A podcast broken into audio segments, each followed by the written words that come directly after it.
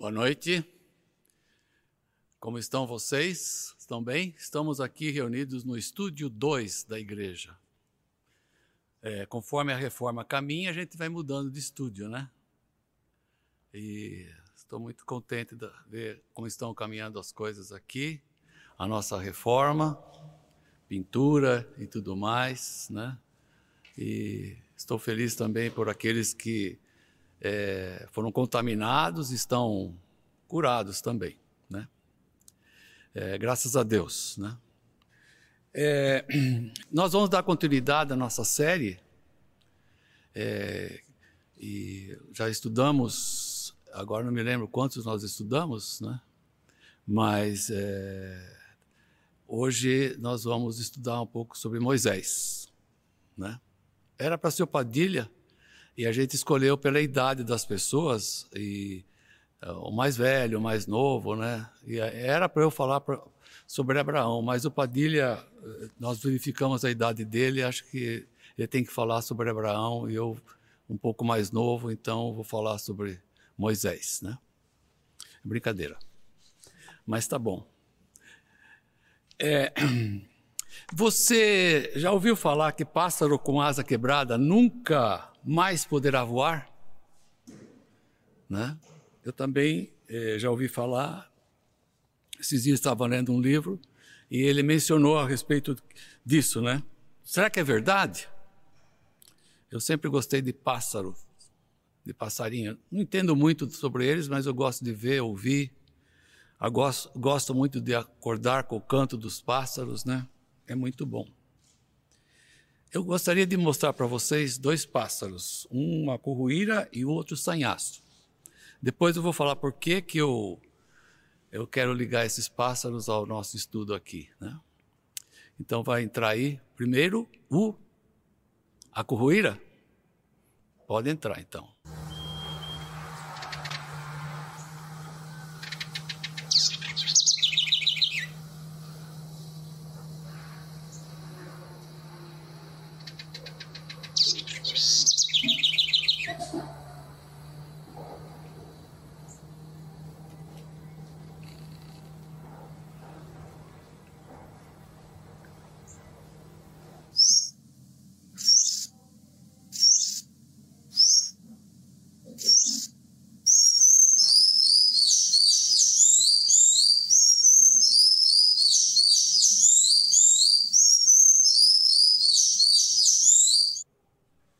Pois é.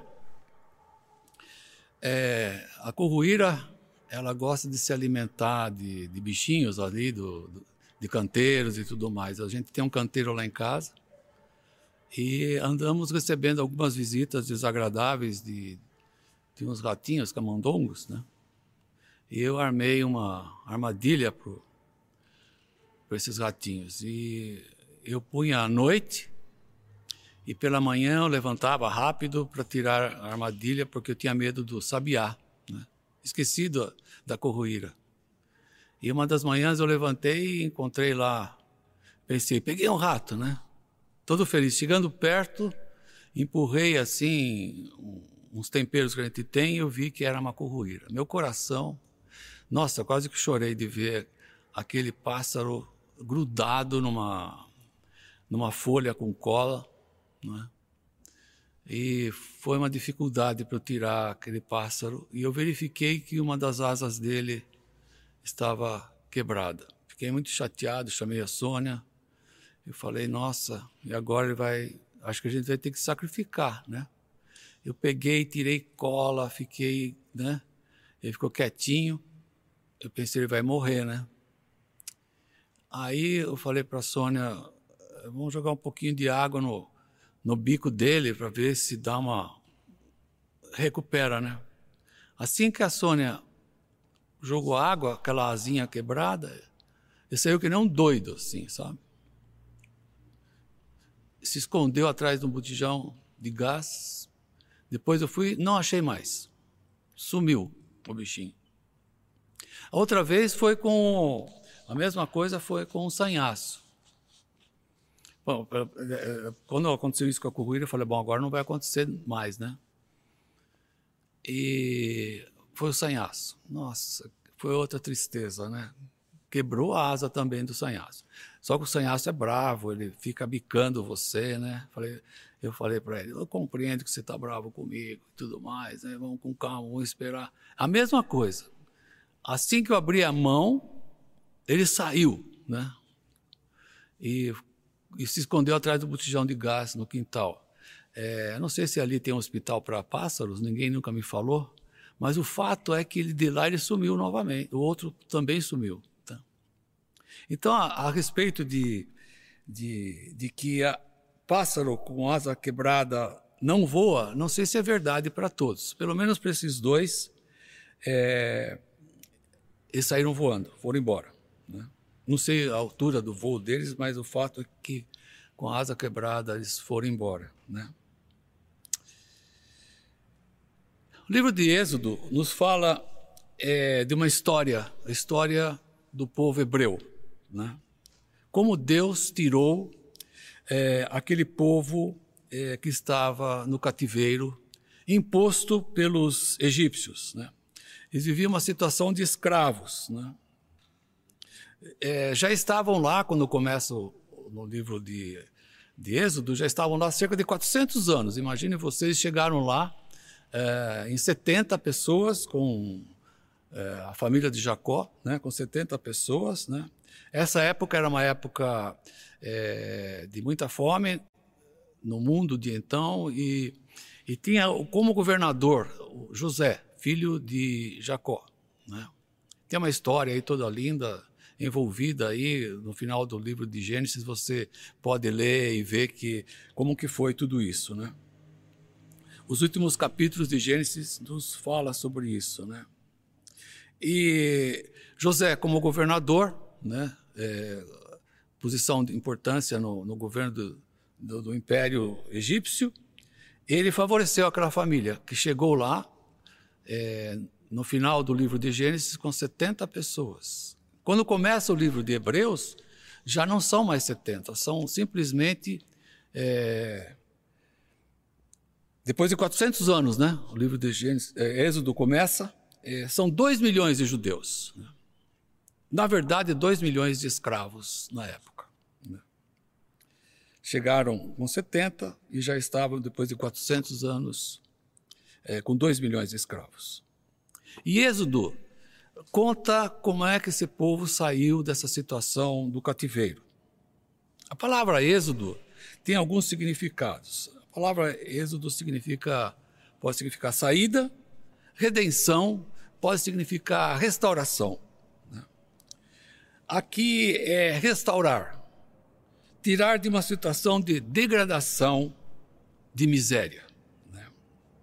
Mas também, não só conta a história, essa saída do povo ali, é, a libertação que os israelitas tiveram com a liderança de Moisés, mas também é, fala para nós como Deus trabalha na nossa restauração, como Deus responde às nossas necessidades, é, como Deus age poderosamente em nosso favor. Poderia dizer que a situação de, é, dos israelitas, dos hebreus, ali no cativeiro, no começo do livro de Êxodo, era uma situação como se fosse de um pássaro que tinha é, a sua asa quebrada. Né? E a ideia de uma asa quebrada é que você pensa que você está numa situação impossível de ser mudada. Uma situação que poderíamos dizer já não vou poder voar mais, não vou poder voar novamente. Mas o Senhor, nosso Deus, Ele pode eh, nos restaurar. Ele pode agir poderosamente. Né? Quem sabe seja uma situação como estamos vivendo, ou a sua situação, né? Não sei como você está, mas tem sido pesado essa, esse isolamento é, que a gente está tendo, interminável, né? Pensávamos que ia ficar, quem sabe, um mês, né? dois meses, três meses. E agora, quanto tempo ainda vai durar esse isolamento? Né? É uma situação angustiante, eu, eu acredito. Né? Eu entro aqui na igreja e falo, Senhor, quando é que nós vamos poder nos reunir de novo aqui, né?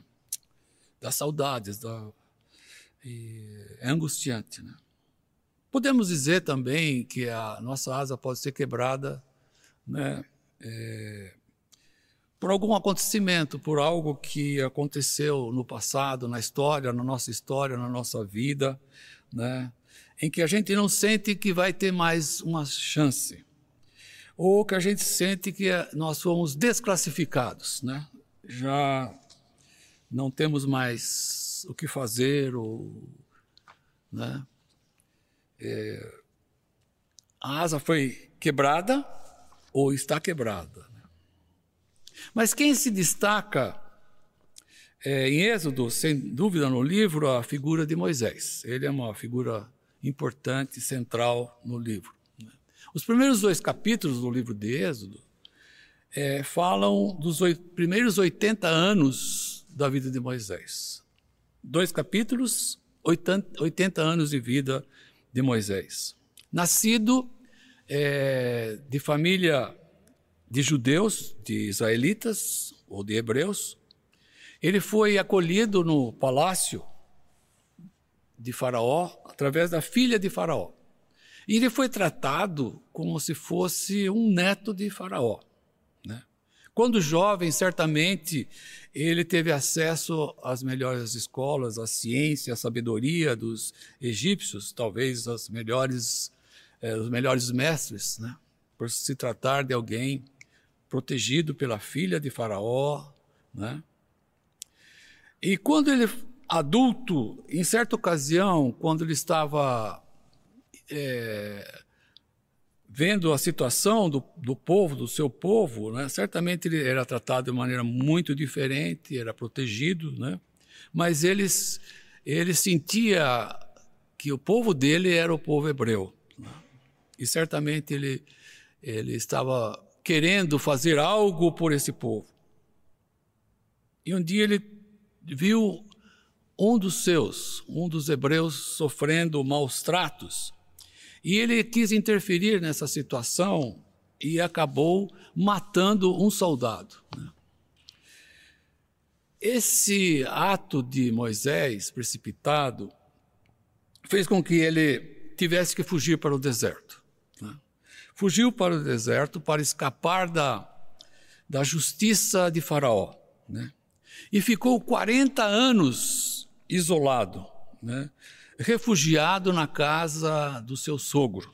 Né? Imagine você, uh, com 40 anos, tinha todo o potencial, preparado, né? se achava capaz de poder liderar aquele, aquele povo hebreu, de fazer algo por aquele povo, para minorar o sofrimento daquele povo. Né?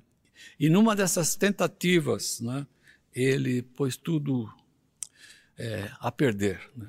Teve que fugir, sendo reconhecido como um refugiado, né? e viver na casa do sogro, né? debaixo da.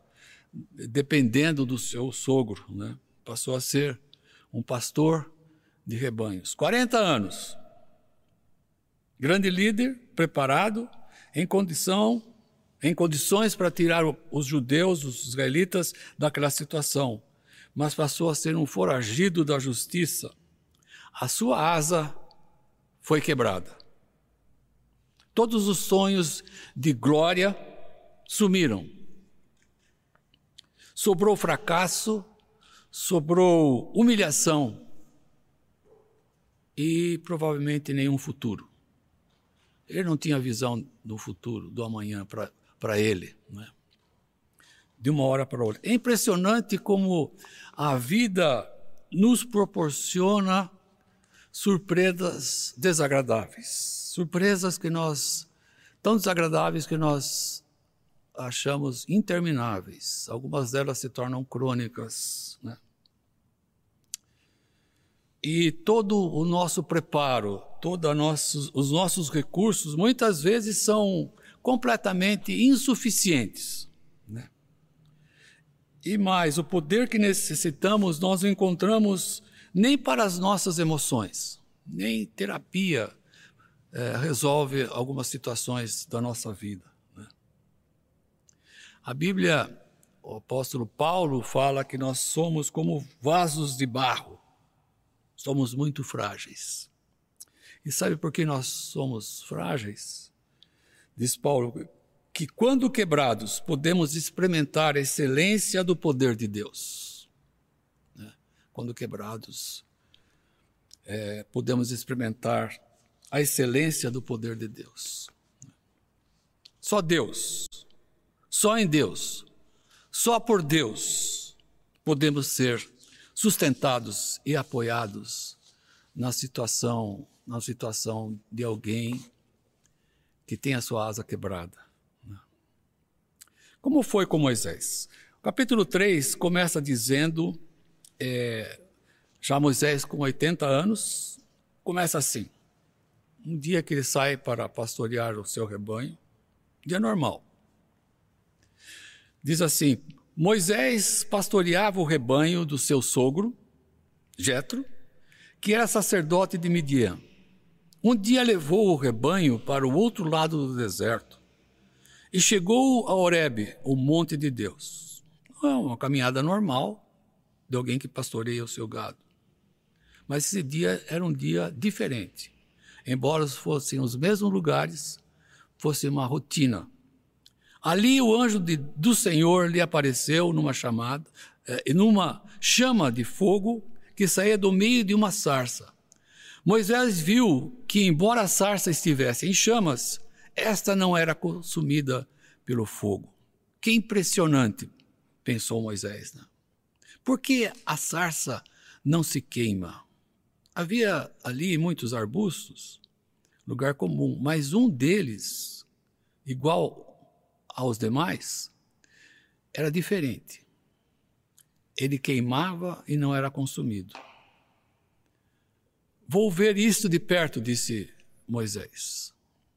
O Senhor viu que ele se aproximava para observar, e então, do meio da sarça, Deus o chamou: Moisés, Moisés. Eu acho que devia ser uma voz maravilhosa. Não é essa voz minha aqui, de 70 anos quase, né? Mas uma voz maravilhosa. Ele ouviu aquela chamada. Né? Já havia, já se havia passado é, 40 anos. E ele ouve aquela voz, ele ouve que é Deus, né? Falando com ele. Eis-me aqui, respondeu ele.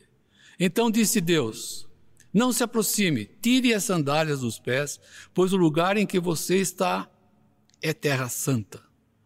Disse ainda: Eu sou o Deus de seu pai, o Deus de Abraão, o Deus de Isaac, o Deus de Jacó. Então Moisés cobriu o rosto, pois teve medo de olhar para Deus.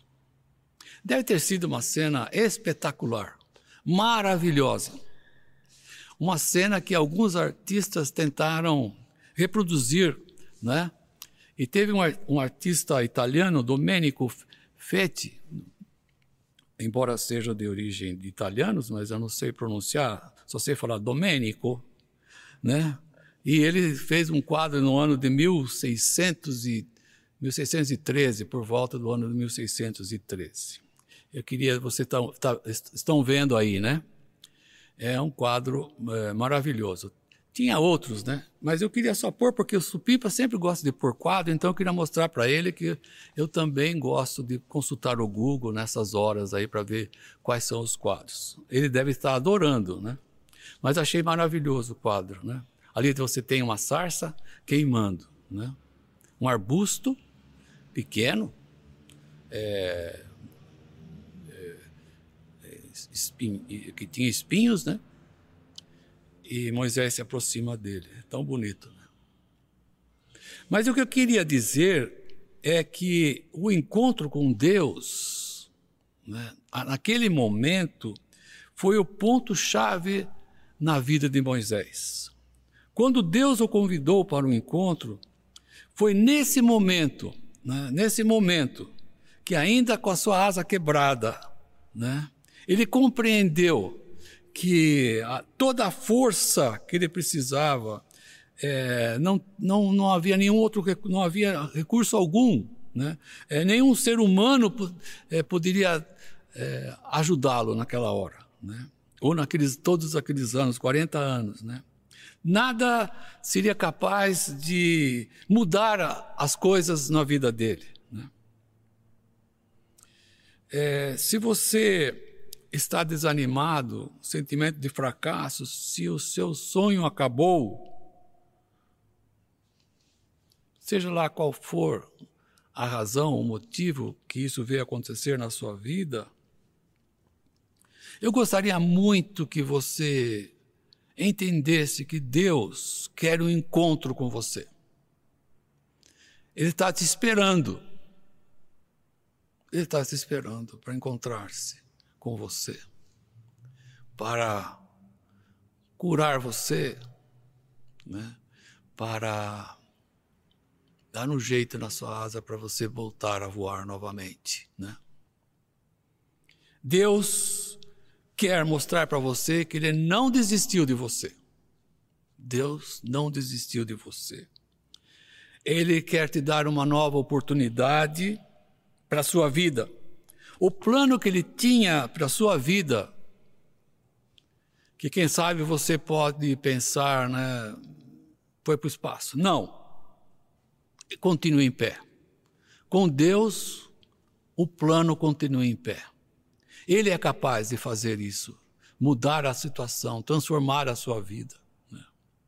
Moisés é uma prova disso para nós. Mas veja o que é que Deus falou para Moisés. Né? Capítulo 3, ainda, a partir do versículo 10 agora. Deus disse para Moisés: Vá, pois agora, eu o envio ao Faraó para tirar do Egito o meu povo, os israelitas.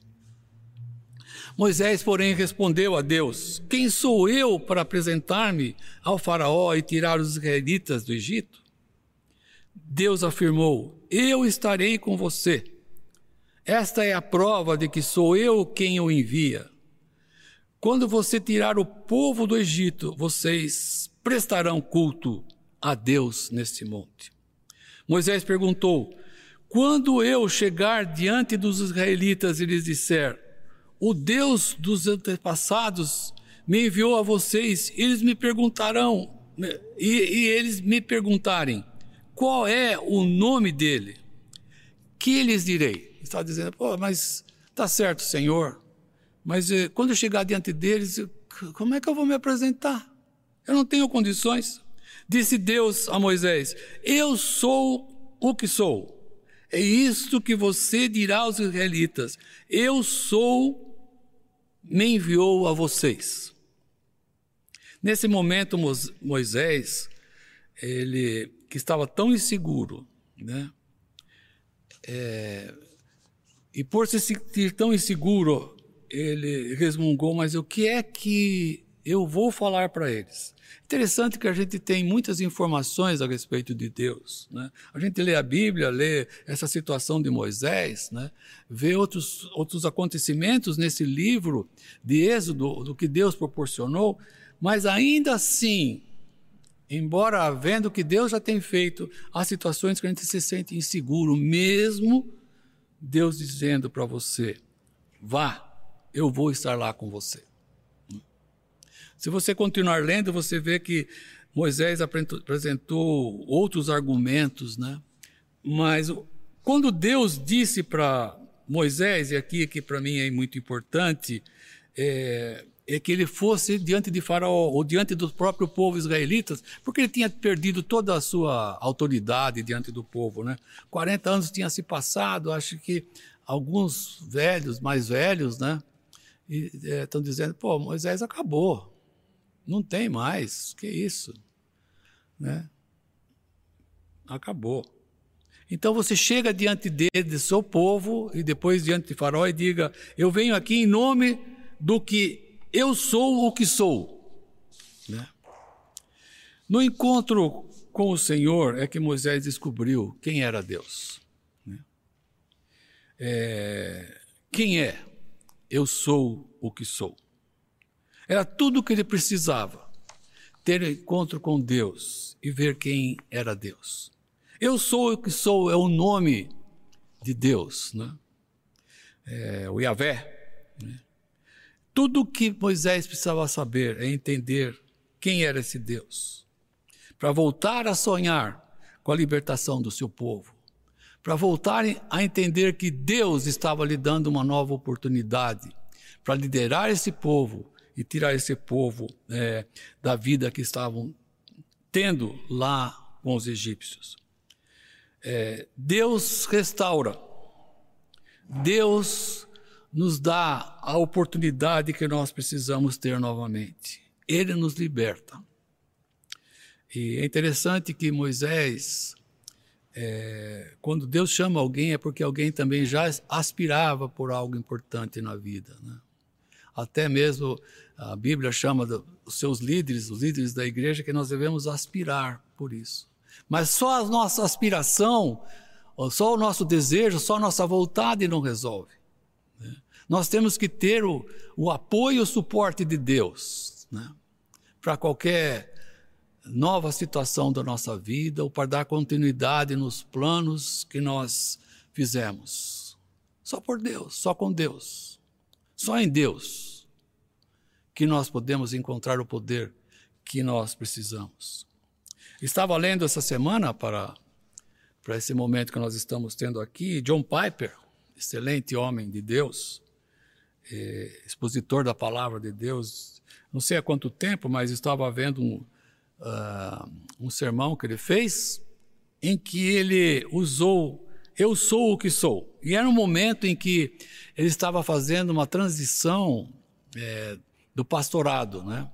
Ele estava uh, deixando a liderança da igreja, uh, sendo aquele o, o, pastor principal, dar lugar para um outro pastor mais jovem, né? E ele ele diz que ele tinha certeza que tudo iria melhor, tudo iria acontecer acontecer, acontecer de melhor para a igreja, porque eu sou o que sou estava ali. Ele apresentou dez significados para esse nome, o nome de Deus. O Deus incomparável, o Deus único. E vai aparecer aí na sua tela alguns significados. Primeiro, dez significados. O primeiro é que eu sou o que sou, quer dizer que Deus, ninguém o criou. Ele é simplesmente sem começo. Segundo significado, Deus nunca terminará, nunca deixará de existir existe apenas Ele. Ele já existia antes da criação, tudo o que existia era Deus. Não há, terceiro, não há nenhuma realidade antes de Deus. Ele é tudo o que era eternamente. Deus, quarto, Deus é totalmente independente, não depende de nada para trazer a vida, não depende de ninguém para apoiá-lo. Ele é absoluto. Quinto, tudo que não é Deus é secundário, é dependente, independente dele. Tudo que vemos, tudo que nos surpreende no mundo e nas galáxias, comparado a Deus, é nada. Me lembrei de Isaías capítulo 40, né?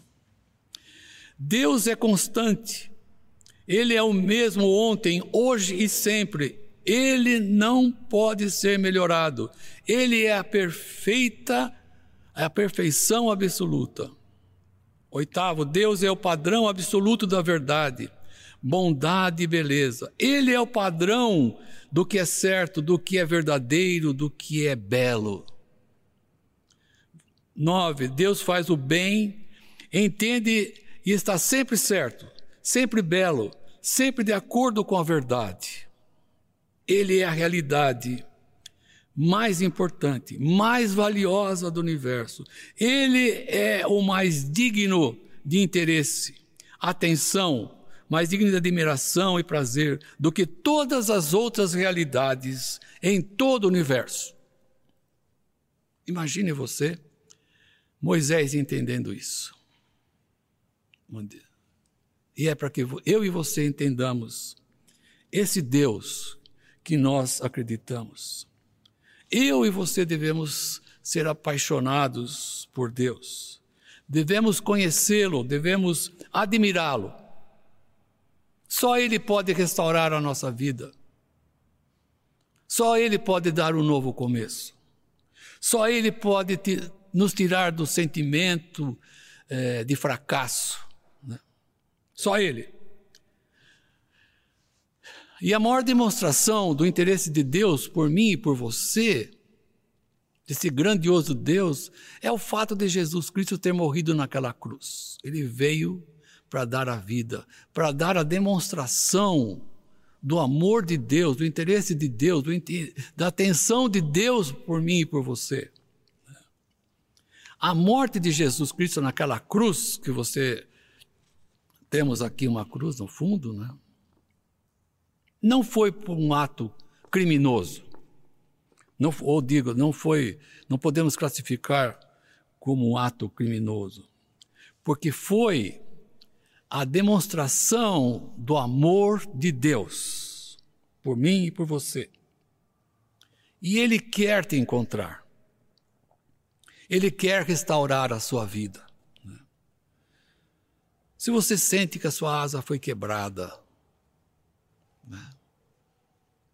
você tem que entender que Ele quer ter um encontro com você.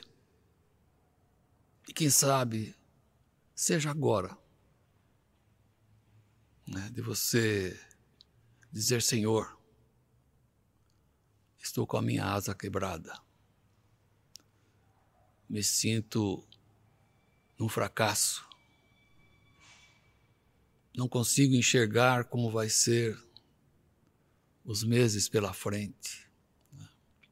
Está muito difícil, Senhor. E Ele vai falar com você, certamente. Certamente.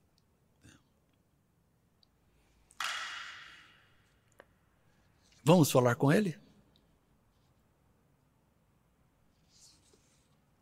Gostaria que você, onde você está agora, né? prestasse atenção só em Deus, só em Jesus que você só ouvisse a voz do Espírito Santo, né?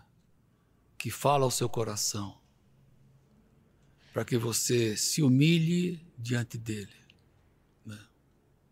que você se entregue, abra o seu coração para esse momento em que ele tem para a sua vida. Vamos orar? Vamos falar com ele? Senhor nosso Deus, nesse momento, ó Deus,